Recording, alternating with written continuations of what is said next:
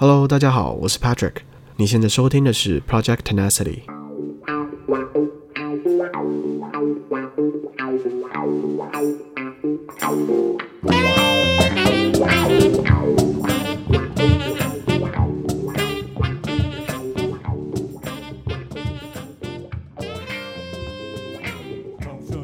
前一集的节目提到了滴滴和快滴的竞争过程，是不是让人意犹未尽呢？还没有听的朋友要赶快先去听哦。这一集则会回顾滴滴和 Uber，也就是优步，在专车领域的竞争关系。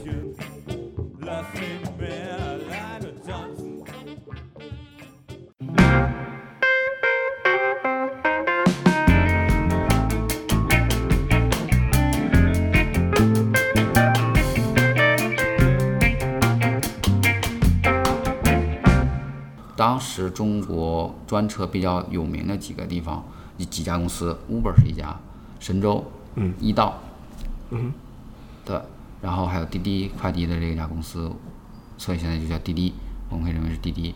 然后在这几家专车竞争领域里面，有过一个特别经典的一个广告案例，就是神州做了一个叫 BTU，BTU，这就是打你，然后它里面是一些广告就是。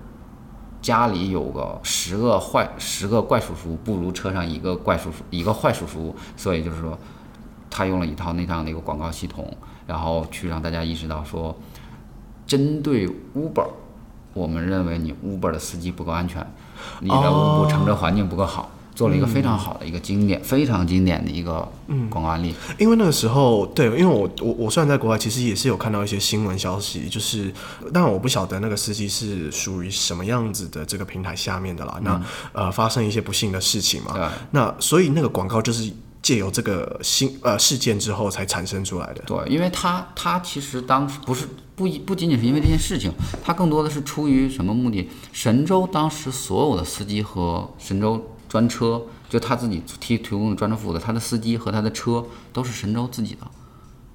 哦，神州自己拥有那个车。对，OK，对他提供的保障就是我的服务保障更高质量、更安全。嗯。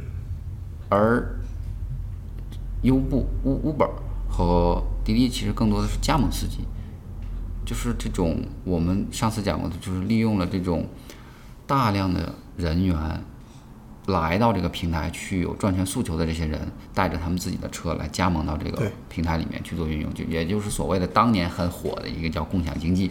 但其实是说，呃，我们现在可以认为它更好理解，更应该理解为是租赁经济。嗯，那么一个环境，就是我把我的时间，把我的物品拿出来，去换取我相应的等价物。嗯，对。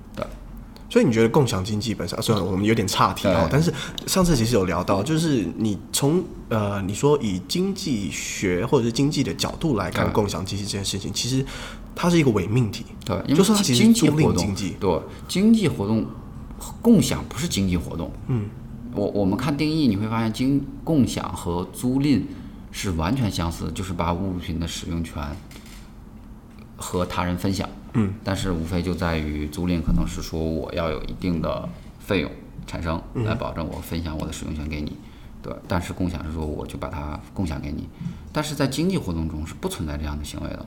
租赁可以讲经济，但是共享不是不是经济行为。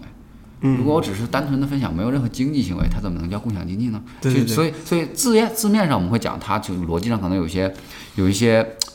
呃，大家可能觉得这是个不错的一个概念和理念，嗯、但实际上字面上它是相悖的一个环节。嗯，所以你会发现，它变成了什么事情呢？它是把过去大家所使用的消费品，车。我买完之后就一直在贬值，我自己使用过程中它的价值一直在损，在消耗，在消失。那我把它变成了一种生产资料。嗯，我作为司机，我又又付出了我自己的时间和精力和技能。那我携带着生产资料加入了你这个经济环境体里面去，去去创造价值。嗯，这是这是经济行为。对。所以它不能叫共享行为，所以你会觉得说“共享经济”这四个字，其实它是用一种巧妙的这个文字上面的的的的曲解的方式来来呃，就是说掩盖它其实是作为一个租赁经济的。对，我觉得它核心是租赁经济，它用了一个更好的词汇，在因为那些词汇在那个环境下，大家认为就是共享的使用权啊，就是你把你车拿出来去做。载我来用了嘛。但其实大家忽略了一个问题，我们到底什么是共享？没有人去意识到。但是共享经济却成了一个很热的话题。其实话题效应有了之后，对公司发展或者是对整个行业发展都是有帮助的。嗯，对，所以我我我不知道这个词到底当初是谁提出来的，但是我觉得提这个词的人 很厉害，很厉害。他他其实是不仅帮助公司，帮助整个行业，他都做了很大的品牌效应。嗯，我们多往外延一句，你看，共享单车就出了问题。嗯，因为共享单车就不是共享单车了，他他的车的所属权。全都是公司的，公司花了大量资本去购买这些车，嗯，跟跟滴滴他们不一样，滴滴是把别人的这些东西，你自己自愿携带加入到这个经济体里面，对。那现在我要付出大量的钱，就像我要用大量的资本来去购购置这样的物品来参与这种经济活动的时候，它就会出现一个它重，它变成了重资产，嗯，所以它在整个变现渠道中变现过程中，它会越来越越来越周转越来越越困难，嗯。对，它要提高效率，它在什么情况下才能提高效率？它就它它就遇到了更多各样的问题。对，但是当比如说 Airbnb，它用的什么？它也是把别人的消耗品变拿和时间和精力变成了生产资料加入到经济体。但我作为公司行为，我没有大量的资产占用，我没有大量资本占用在这件事情上去，我同时还能够有快速的周转我的行为，我让别人都赚到了钱。嗯。那我自己也相应的能够得到这种经济的一种回报，所以我在创造价值中过程中，我其实是降低了我的成本，而共享单车其实没有降低成本，它是不停的增加增加成本，所以它它是逆行的。对，所以再去看共享经济这两个实例，你去看的时候，你会发现是不是共享，是不是租赁，到底应该怎么去理解？虽然那个词很巧妙的捧火了很多公司，也捧火了一个时代，对，但是我们在未来。假设真的我们有机会去做一些事情的时候，我们也需要去想到一个更好的词汇去描述这样一个行业，描述这样的一个机会。它就有点像是两千一九九九年的时候 dot com 的那个 的那个包装方式了啊。哦，这样回来到那个 Uber 这件事情啊，那个战役到最后是呃，Uber 其实就在跟滴滴结束之后，Uber 的战役就很明显的要去进行一个强烈的一个撞冲击了，因为那个时候专车对，因为专车的市场就就会有很多人很多家都在里面去竞争，各有。有各的优势，各有各的长处。当时的易道是什么呢？是司机选择乘客，嗯，乘客发布需求，所有的司机都能看到我周边有多少诉求要出行，嗯，订单。对，乘客发布的时候也知道我周边有多少司机，所以这种情况下，乘司机有选择我要接哪个乘客，所以他的订单效率就会比较差。但是他有很多经，他也有很多自己经典的当年的那些营销模式，比如说充值返现啊等等各种方式来去拉，来去保证用户粘性。但是他最终还是慢慢慢慢出现了很多问题。后来你也看到了很多报道嘛，他最后出了很多问题，包括他的资方啊等等，那包括他几次合并，他的比这就合到了呃乐视旗下，对，他也可能出了很多问题，决策上可能一些问题嘛。那 Uber 和神州，神州也是充值有各种返现，然后神州的专车服务又很好，然后神州还招了很多司机。那后来 Uber 和滴滴成为竞争对手，主要的是因为市场的占有比例，一个第一，一个第二。嗯，前两强。对，所以当时谁第一谁第二很难说，可能今天第一，明天他第一。嗯，主要城市里面就主要是大城市或者主要城市里面的竞争订单，几乎就被这些这两家公司牢牢的把握着。其他的都是相对来说是比较占的比例可能比较小，比如说大家共同占了百分之二十，当然我这是举个例子啊，大家共同占了百分之二十，但是滴滴和优步可能占了百分之八十，所以大家不会前期不会先去消灭他们，因为在行业竞争里面有一个典型的怪异现象，当大老大和老二竞争的时候，会把后边的全部打死。对，最最典型的现象，因为用户会不停的往头部聚。所以它它的迁移就直接就可以导致我们可以不用关先先不用关注后面的这种竞争环境，嗯、先把最前面的这个竞争好就好了。嗯、所以大家就会看哦，市场份额你比较高，我也相对来说不低。嗯，那我们两个要怎么去在这个资源争夺上能够获得更好的利益？对，所以就会出现滴滴跟乘客跟 Uber 来不同的在不停的在竞争司机，不停的在竞争乘客。在竞争司机这边就会典型的。Uber 是很疯狂的，当时他会有那种每周完成订单的奖励，周订单奖励是说，不管你赚了多少钱，这些我都不管，只要你完成订单，我奖励多少钱。哦，对，所以最高我记得能有一周，可能他们有七八千、五六千哇，对，就就是他的收入很疯狂。对啊，所以那个时候，哦，那滴滴就得想当相应策略怎么去去弥补说，OK，你这么高的补贴，那我、嗯、我要跟你追同样的补贴的时候，我的我的效率要怎么提高？我要多完成多少订单才能满足我这样的一个状况？所以就不停的在这件事情上大家去拉锯，所以就催生了一个问题，就是作弊和反作弊。嗯，因为当有一个大量的经济体，或者是有一个大量的白给的钱放在那儿的时候。就一定会有人动心思怎么把它拿走。你说想办法把那个那个那个奖励骗到手。对，哦，oh. 所以就会出现什么问题？我叫车，你接单，但不用你出车，我直接点完成，我付你十块钱车费。哇！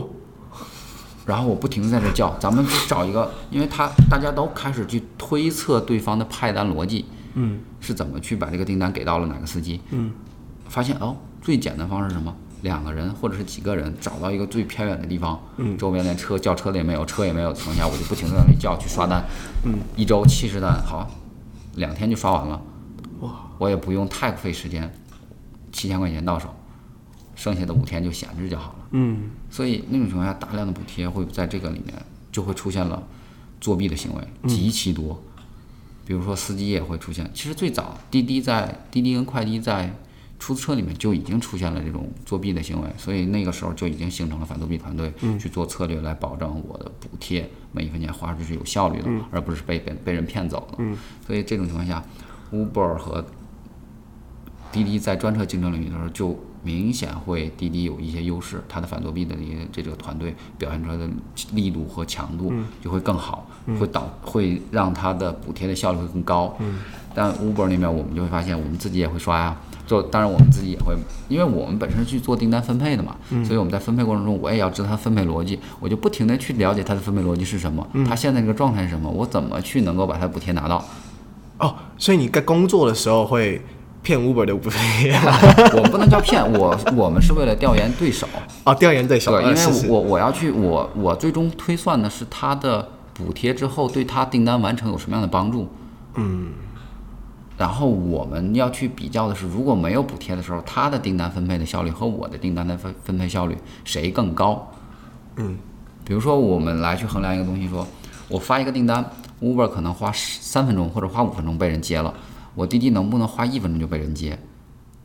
嗯，我订单发出去之后一分钟就被人接掉，所以我要比的是这些东西，所以我必须要去了解它。Okay. 因为我在了解它过程中，我才知道我什么情况下剔除这些金额能够保证我们的竞比我们在纯净的环境下比较，我在逻辑优势上，我在时间效率上都比他好。嗯，我要去了解这个东西，所以才会出现我在工作环境的时候，我们会拿第拿 Uber 的。申申请 Uber 的专车，然后那种客户端，嗯，那当然我们也会自己作为产品经理，也会要不停的去真实的去操作，去接单，去接乘客，对去体会我分配的效率是不是好，我分配的距离等等这些问题，所以。我就比较清楚啊，原来 Uber 是这样一个环境。然后我们说，哎，那这个骗钱很好骗，我们就赚一赚钱。当然也没有赚很多嘛，就就是象征性的去刷一刷。对，我们对友商是很很和善的。哦，至少至少我们做 从行为准则上是很和善的，因为我们想去骗他的钱。那我刷了他的钱，我是不是可以其实可以辞了职，我我专门去成立个团去刷他钱呢？对吧？显然并没有，我们更高的效率说，OK，我们去吸收友商的优势。嗯，来去发现自我的问题，最终解决它，来比较谁更好。嗯，希望自己逐渐逐渐超越对手。嗯，其实大家都是这样的一个生态模式。哎，那你们内部你会作为一个产品经理，你会也会刷滴滴的那个奖励？会呀，所以两边你都刷。对，因为因为不是我不是为了刷奖励，是为了更更好的体验，说我这个订单分不出去，为什么没有人接？嗯嗯嗯，我给了这么高奖励，为什么我接了之后会怎么样？OK，对，我要去去试探或者去找寻那个临界临界范围。嗯，为什么我给了他司机这样一个补贴，一个订单我补了他三十块钱或者补了他二十块钱，他都没有接，为什么没有接？嗯，是真的不想接还是怎么样？那我就看，那他不接我接的话会怎么样？哎，我就接了这个订单，我接完之后。那我觉得挺好的呀，很近呐，我就去开车去送他，甚至我可以不去送他，我说你自己走吧，因为他是我同事嘛。对，因为我们是同事关系就是为了去测试这个东西，那我就接，接完之后，那我去 Uber 的时候我也去接，接完之后，哎，我说你为什么用 Uber？他说补贴怎么怎么样？我说那我坐 Uber 的司机的车的时候，我也会跟司机聊，我说你觉得 Uber 还是滴滴好？到底是因为这个价格还是什么样的一个问题？什么样的东西最终制约了你在这个平台上不停的去贡献你的运力？那同时我们会看，OK，我了解了司机的脾，对于。核心诉核心问题的诉求，就核心诉求这个问题之后，嗯、我再去看我的分配怎么去能够满足他。嗯，那他是一个单一行为还是说群体行为？如果是单一行为，那我应该对他做什么样的处理，做什么样的维护？如果是群体行为，我应该做怎么样的升级？嗯，所以在这种情况下，你就会不停的去看对方，不停的去看他。哦，他今天又有补贴增加了，他为什么又增加了？是因为他司机降低了，还是司机增多了？嗯，他他降低和增多。就可以去他的核心运力核心区域，经常会在比较，就是它会比较集中在某些时段出现在某些区域，所以需求也会在那种情况下出现。就去同样的区域叫单，我看我之前对比。多个人在这个区域同时交单，对比我平均的这个效率和他之前是变高了还是变低了，嗯，甚至可能还会有一些其他的手段，当然这个我就不清楚了，他们可能会从别个手段去拿到更多的数据，但是我们可能会我们愿意做的事情，我们自己能做的，我们有各种各样的方式去做的话，就是我用什么样的方式去调研到它的效率的变化，嗯，这是我们作为产品经理，作为策略产品经理应该去提前设计、提前去想好，甚至在做调研之后能够有效产出和反馈的一些。方法，嗯，OK，所以那个时候后来，其实我我我在国外啊，后来听到那个滴滴跟 Uber 呃合在一起的消息，其实我是蛮震惊的，因为那个时候其实 Uber 在呃。我应该是说不止北美啦，因为印度也有印度的，呃，一些其他欧洲啊、欧洲这些地方，东南亚都有，主要城市其实都已经进驻，而且做的是相当不错，几乎都是行业第一了。然后进入到中国的时候，虽然知道滴滴这个呃平台，可是没有想象到哦，原来到后来原来是 Uber 被打败，所以那场战役到后来，他你们所采用的策略是。怎么样去执行这件事情？呃，到后来竞争，其实你会发现，当司机开始变得稳定，就是你用再多的钱，七千块钱一周的薪资，你的司机不再增长的时候，你就不会再用这样策略了，对吧？对。那滴滴也同样的一个问题，就是我这样的补贴过程中，我发现这个司机的变化已经，这种奖励已经没有意义的时候，他就不会再用这种策略了。那最终会出现一个什么问题？就是大家要去看我比较的东西是什么，资本市场认可的东西是什么。在那个时期，所以我们去看的话，资本市场可能认认可的东西是什么？是订单量，你完成的订单比例。市场总共每天就产生这么多订单，嗯，你能吃多少，他能吃多少。所以司机在恒定情况下，我们能不能吃更多的订单？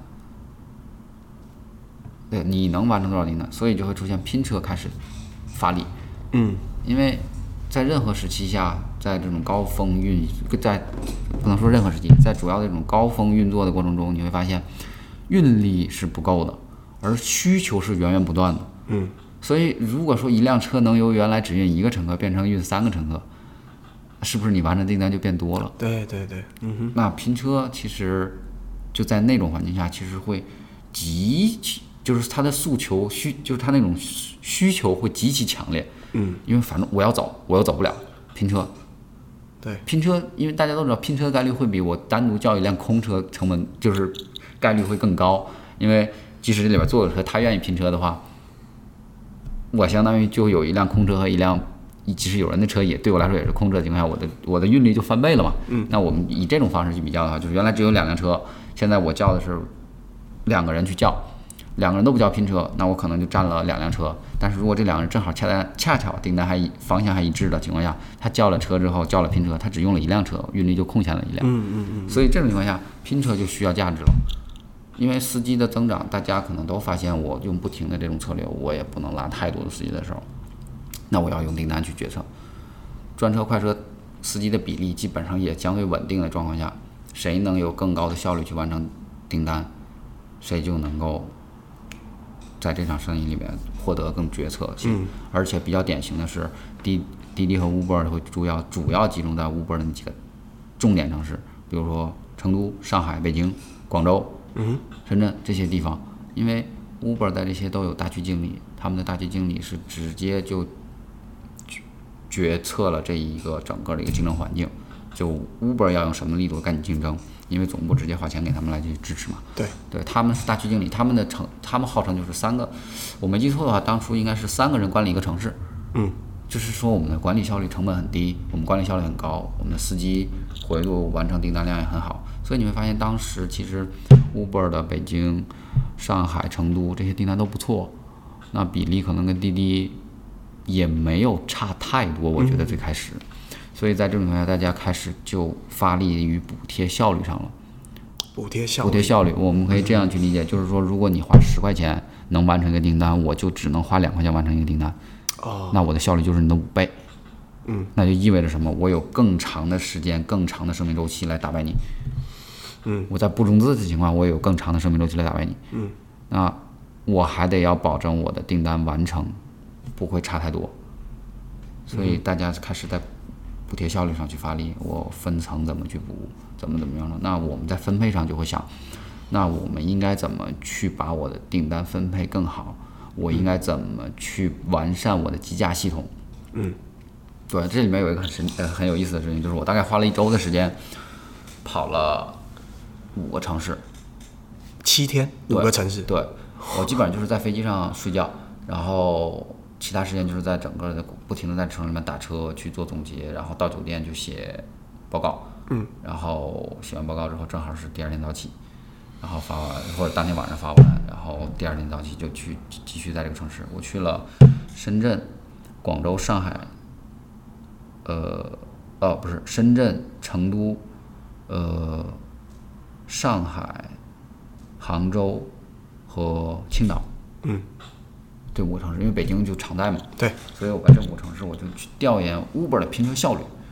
嗯，我设计了一套调研的方法，我采集数据的样本，我怎我在什么地方去叫什么样的车，然后我去最终得出了它的一个计价的方式，它的拼车效率，它的状况，它在什么情况下它的拼车反而给他不仅没让他花钱，反而让他带来了正向现金流。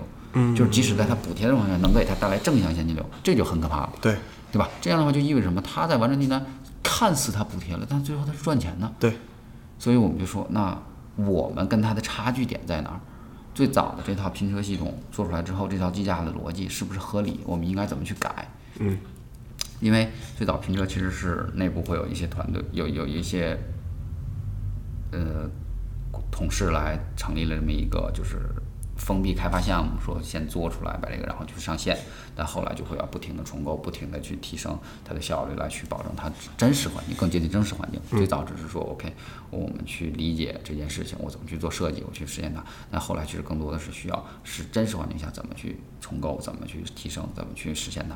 对，所以在这种情况下，那我们大概是那是几月份了都，呃，可能都十一月份了。天气都是比较冷的时候了，嗯，然后整个调研之后，你发现哦，他的拼车效率会比你高，嗯，所以他还不停的在烧钱，他不停的转化他的拼车用户，嗯，那我们要怎么做？我们要把我们的系统要完善，要超越它。从四五月份的时候，我们上线开始就开始不停的去调整，去调整到六七月份，我们发现哦，我们应该怎么做？到八月份，我们怎么去打败它？我们不能说打败它，那个时候说我们应该怎么让他意识到压力，嗯。那我们的订单增长是怎么样子的情况？所以我这种增长效率下，我的匹配效率还有没有提升空间？就不停的在这个环节里面去做精、去做调研、去做分析、去做逻辑梳理。我让什么样的订单跟什么样的订单去匹配？我的匹配效率高的同时，我的乘车体验，你跟我匹配了，我不能说你你你你往北去，我往南去，咱俩匹配一样，那那不行，那那不叫匹配了，那就没有意义了。对对，所以这种情况下，OK。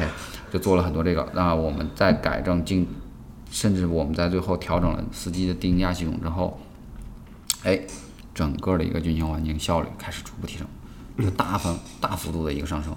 所以这这会儿大家再去竞争关系，就发现哎，大家的效率差不太多了，甚至我们可能比你现在已经更优势了。嗯。那还有别的，就是在运营团队里边还有好多小伙伴在补贴里面，他们有各种各样的补贴策略，怎么梯阶梯补贴啊，什么降低曲线，就会发现它的补贴效率。越来越高，就是它平均完成一个订单花钱是呈指数下降的，嗯，对，但是它完成的订单是呈指数上升的.呃，所以这种情况下，哦，那我们再去看竞争对手是什么？竞争对手在什么情况下，我们就设定了一些目标，说我们需要在什么时间点下，在哪些城市，重点城市要在它的订单比例要超过它。嗯，对。但当时有一个比较大的事情，就是我们记错应该是一五年十二月十二月几号？十二月二十几号？啊，十二月就是元旦前，一六年的元旦前。哦，对。有一次我记得是有一个，就是其实报道了嘛，当时好多媒体我看都报道了，就是滴滴宕机，嗯，停了一段时间，就服务暂停了，暂停了大概就是在高峰期的时候暂停了一个一个小时，可能接近。那这种情况下，你就会发现，其实一个小时高峰期一个小时订单损失很可怕的，对。嗯、所以当时全员就哇压力都很大，大家觉得我这个事儿是不应该的，不仅是。技术团队，其实很多当时运营团队，包括产策略、产品团队，都都都很紧张，因为确实不应该，因为元旦嘛，元旦是一个很重要的节日嘛，就是出行需求会急剧上升嘛，尤其是放假前一天晚上，会有大量的人打车出去玩也好，狂欢也好，然后下班之后要去赴约也好，叫不到车，那那种情况下，你你口碑也会受很大影响，对吧？你服务稳定性都没能得到很好的保障，那你。肯定会有很多很多影响，所以从上次从老板到下面，大家都很紧张，说怎么去应对这个问题。之后虽然解后来解决了，也做了很多，又又有很多很厉害的人加进来，然后把这个整个的一个系统这些问题就做更好的处理。所以到了一六年之后，我们就发现，其实在一些大县大城市的这些城市运营经理，就是对对手的运营经理，发生了一些变化。就他们也会有人事变动嘛，我们就我我们虽然不能拿到一手资料，但我们会通过他那些 PR 稿啊，还有他的那些呃媒体宣传啊，我们发现他的产品经理发生变化。变化就是在某些好的城市，订单量订单表现不错的城市，调到了订单表现不太好的城市，那就意味着他的那种施倾斜施压，在这种环境下，比如说北京的城市经理发生变化。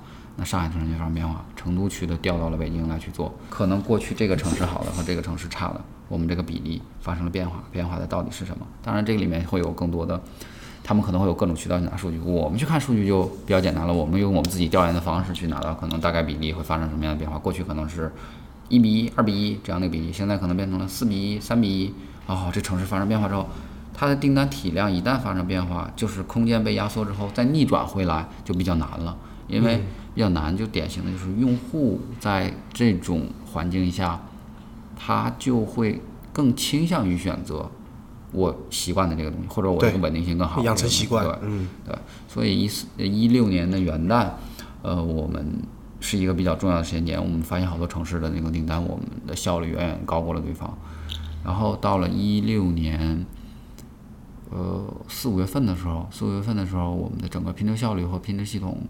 进一步完善，包括专车、快车，就是全方位的去那种跟对手针针尖对麦芒，嗯，来去针对性的去调整和打击，然后大家的竞争关系就开始发生了变化了。当然，可能很多高层上的东西我们没有接触到，但是能够感觉到，哎，对手的一些状况发生了变化，嗯，对手的对、这个、感觉到压力，对对手的这个呃订单啊，包括司机的司机的心态啊，也都发生了调整。嗯，司机开始变得烦躁啊，开始变得觉得抱怨生气，那就意味着他可能有些事情要发生了。我们那个时候还有一个事情就是，我们发现我们曾经做过的一些功能或者我们做的很好的一些服务给司机的竞争对手也开始去复制复制，对、嗯、他开始去学习，他开始去提升他的那些来完善他的服务系统。嗯，所以这种情况下你就会发现哦。大家可能可以更多的去拍一拍手腕，啊，对，所以那个时候我们在整个策略里面，订单我们能够想得更远的就是，我拼车还有什么样的问题？我们系统架构上是不是有什么问题？嗯，我到底缺了哪个环节，让我现在拼单效率还不够高？嗯，对，所以呃，我们又做了很多调研之后，确实也确实发现需要一个东西来去承载，因为过去的分配系统和拼车的分配系统还是不太一样的。拼车希望就是有有拼车订单进来之后。先匹配好再去分配，因为能不能匹配，其实在进来进到我的分配系统那一刻就知道他俩是不是可以匹配了。嗯，所以，但我原来的匹配系呃分配系统可能不能完全支持这件事情，所以需要去做系统的升级啊。但是在那个之前，我就哦发现问题，提出来问题，但并没有得到完整的解决的过程中，我发现这个时间又耗了很久。嗯，但我感觉对对方也没有什么实际的这个关系了，可能可能差不多了，所以我就觉得那正好在那个时机点呢，我发现，在这么大的一个司机庞大群体里面，每天都在跑，那私家车也有这么多，大家的保险系统是一致的。嗯，那我认为保险应该不一样，就是如果我一辆车我每天只有运行两个小时，那我买了保险和一个车天天运行二十个小时的车是一样的保险，我花一样的钱。嗯，它的风险是不一样的。对，所以它它成本是不对的。嗯，那对于我来说是不公平的，对吧？所以我就想，那这个保险现在这么多车在运作啊，汽车保险也一直在做大，是包括中国的保险公司在做大，到底有没有方法可以去做一些更有利的保险分配？嗯，来去提高我们这个保险金额的花费，就是我同样花同样钱，我能不能有更高的效率，或者我能不能够得到更好的服务？那我就在想，我那个时候就在去就想去做 UBI。就是 user based 的 insurance，嗯，对，OK，对，所以就想，所以才从那个时刻有了要离开滴滴的念头，嗯，然后去看了传感器，就是车机这块儿，车机的产业是什么样子的？现在的车机的中控系统发展的程度是什么？它那个中控系统放那儿到底都干了些什么真实的事情？嗯、所以才从滴滴离开，到了高德，到到了高德，嗯，然后在那边做的是呃。呃，但 Uber 这边我等一下还有一点点问题啊。但是我们讲到刚好讲到高德嘛，嗯、呃，他呃，因为我不太了解他的，他原本的产业是由保险这部分起家没有没有。高德是这样，高德是提供地图服务的啊，地图它，它是具有就是测绘资质的一家企业，就是中国可能测绘机资质有那么十几家，最早我记得是十几张牌照，然后有九家基本上不怎么用了。用的最多就是高德、四维，还有一家叫什么来着？就是深圳的，好像有一家，就是比较多的，就是用的比较多的那个，它的测绘资质用的比较多。像是 Google Map 这样。对对对对。OK，了解。它主要是提供地图服务的，然后它有车机布局，就是我在车机，你看我们车机现在的这个中控平台，嗯，它的服务就比较完善了。过去可能就是提供导航，提供一个多媒体娱乐，说广播啊、音乐啊等等的。但那个时候因为移动互联网又不是很强。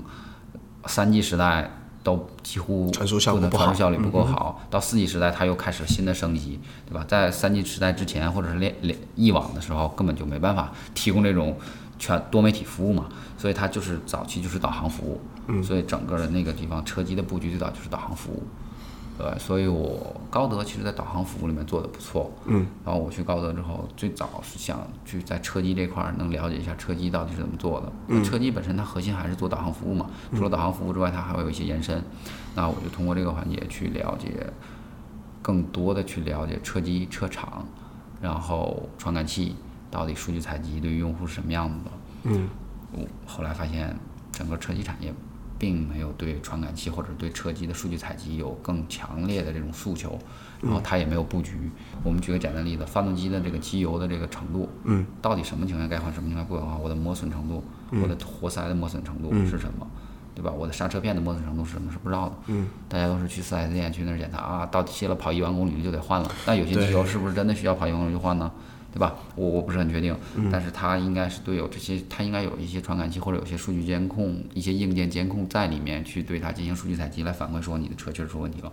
我们常见的比较多的就是胎压，胎检就是施压，对，但是它施压只是说它的气压不足了，对，但是它真的是问题是什么不知道，嗯，可能我说哦胎压不足了，那我去打打气，我可能说还是我扎有一个钉子把它扎破了，我并不知道，所以这种情况下，其实在这些数据上都没有采集。对吧？包括我的加油驾驶习惯，我的前急加速、急减速、油耗，我平均油耗，我们车机能经常能看到那种平均油耗，但那个平均油耗的采集是根据你的那个行驶里程和你的那个剩余油量来去算的，而并不是跟你单次驾驶行为出现的。理论上，你驾驶行为发生变化的时候，它是能够判断出，哎，这个驾驶员跟我长期驾驶员是不一样的，嗯，对吧？所以这样的话，那我发现没有这些数据，所以没有这些数据，你就没办法去做更精细的一些。呃，分分会，就是我保险的如何去做分配。嗯，呃，保险模型算里面，你比如说你想做你驾驶和你你爱人驾驶这个保险的成本就不一样。嗯，做不了，能做的什么？只能做我做以行车记录仪的方式，你这车动了我去收费，没动停这儿了，二十四小时收费的方式不一样，那这个的意义就相对来说就会弱了很多。对，因为它也就门槛也就低了很多，所以就暂时放弃了。那那时候高德是，呃，因为你进去了之后就会发现说，他在这个部分其实没有过多的布局嘛，对不对？那你在高德待了多久？我在高德待了一年零一个月。OK，然后离开到。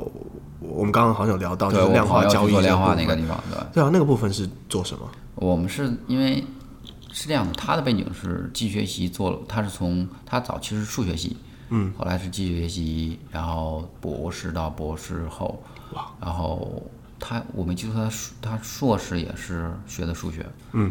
对，所以这种情况下，他是完全是全科在这个领域里面，对，他就一直在这个领这个行业这个领域沉浸沉寂这么多年，然后他的论文发的也很不错，他后来就在想能做什么的时候，我们经常会聊天，那个时候经常会说，我那我们到底能做点什么？我们现在用机学习这样的一个技术能做什么更为合理？我们就想说比较像的东西，机学习比较擅长的是预测和决策嘛。嗯，因为它是去算概率，去做分类，然后去做说，我这个状况更相似于什么？那我现在应该怎么去解决？或者说我更相似它未来是什么样的一个状况？我来去找到它的相似相似情况。啊，在这种决策和就是预测和决策里面，我们觉得，哎，预测股价是不是比较 有意思？那决策买卖是不是更为合理？嗯哼。所以我们就想，那既然他们有这么强的相似度，而且我都是拿不到全量信息的过程中，我用这些信息，用这些特征去预测我未来的一个状况和结果，嗯哼，就像就就像赌博嘛，对对对对，它和赌博是类似的嘛。所以你看，你看在机学习在比如说二十一点，然后还有德州扑克这些比比赛中所表现出来的决策状况和。表现的最终那个结果都很突出，很很让人觉得，嗯、哎，AlphaGo，你看，对围棋上，对，那是它也是决策和预测，对，对吧？我这个步要不要下在这里边？我预测我的胜率是什么样一个状况？那它是很相像的问题。然后我们就去觉得，那我们这个事情是不是可以做？我们觉得可以做，那我们就尝试一下做这件事情是不是可行？所以就去做了这个东西。嗯，后来呢？那后来，后来，后来是机缘巧合，是因为。我这个朋友和我另外一个哥哥关系不错，啊，然后这这个哥哥希望想做一个新的事情，然后就把我说，那你要你要不去帮一下先，所以我就去帮一下。结果帮完之后，我爱人就说你要陪我一段时间吧，你都已经一听，因为当时我们两个他在北京，我家也在北京，嗯，所以我一直在杭州，在杭州待了一年多，近两年，所以他正好那个时候好不容易回北京，回北京没待两个月，他就他就走了。到加拿大，对，他就到加拿大了，嗯、所以我就仍然在国内在做这些事情嘛，又帮呃在和我朋友做这个事情的同时，又帮我哥哥去做那个东西。嗯、然后这种情况下，到今年他说啊，你咱俩差不多分开都两年了，是不是也不太合适？所以我说那好吧，我说那我就先商量一下，就来先来这边。嗯，然后我就来到。当然就是之后我们就遇到这个过程了。嗯、对对。